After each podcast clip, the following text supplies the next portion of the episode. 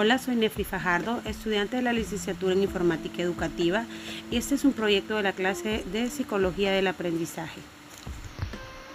Este es un espacio pedagógico impartido por la licenciada María Auxiliadora Gómez. En esta ocasión abordaremos diferentes temáticas relacionadas con el aprendizaje en Honduras.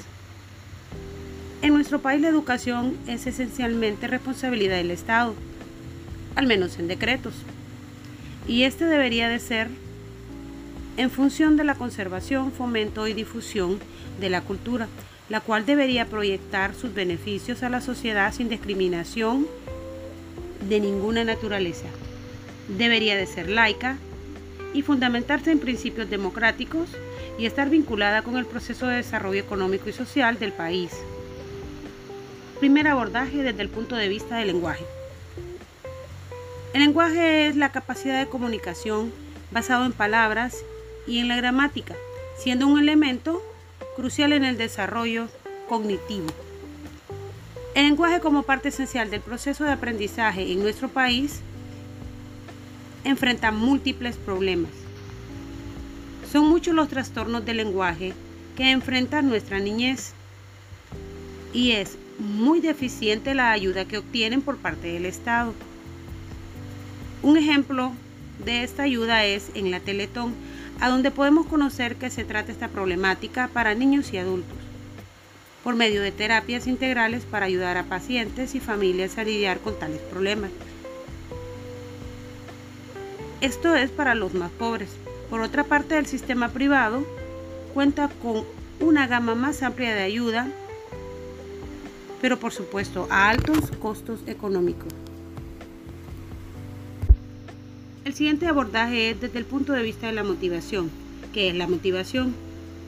La motivación es el impulso que determina la realización o renuncia hacia una determinada actividad. Motivar es esa energía que digiere y sustenta la conducta de una persona. Hagamos una pregunta. ¿Existe realmente un sistema activo de motivación de aprendizaje en el proceso educativo de Honduras? Es innegable que los procesos educativos han cambiado, han innovado y aunque de forma muy lenta, parte de este esquema motivacional sería la incorporación de clases de inglés, computación y con ello la innovación tecnológica en algunos centros que han sido tomados como centros pilotos. Hace algunos años era impensable para muchos de nosotros tener acceso a estas clases. Y no era sino hasta que accedíamos a la educación secundaria que conocíamos de ello, lo cual era reflejo de la deficiencia de los que proveníamos del sistema público. Ahora es cada vez más común ver que desde los primeros acercamientos de los más pequeños al proceso educativo, ellos ya cuentan con estas ventajas, la cual forma parte de un esquema positivo en la motivación del estudiante y lo cual propiciará un nivel más elevado en su formación académica. Emoción. La emoción, al igual que la motivación, es un factor muy importante al momento de considerar la adquisición y desarrollo del aprendizaje humano. Las emociones son reacciones subjetivas a la experiencia asociadas a cambios fisiológicos, respiración, pulso, secreción glandular, entre muchos otros además de los mentales, que se manifiestan como estados de excitación o perturbación, señalados por fuertes sentimientos y por lo general común por un impulso hacia una forma definida de conducta, la cual puede ser positiva o negativa dependiendo del impulso y la emoción que se dé en el momento del proceso educativo. Hace algunos años ya, acceder a la educación era una manera de garantizar la transición de valores culturales y sociales, representando una distinción importante e incluso en muchas familias de escasos recursos hacían muchos esfuerzos para que sus hijos accedieran a un sistema educativo que estaba muy lejano en aquellos entonces para ellos.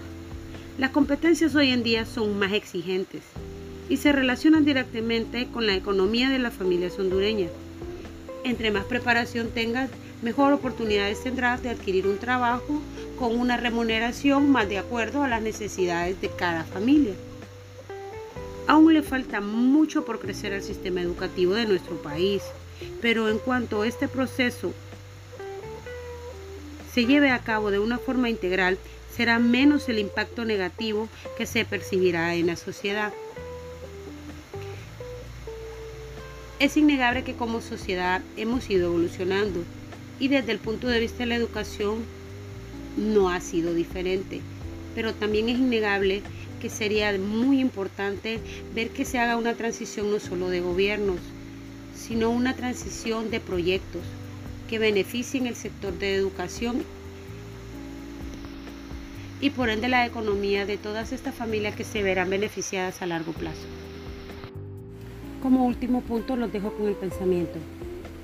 La educación puede cambiar vidas, la educación puede transformar futuros. Apoyemos la educación.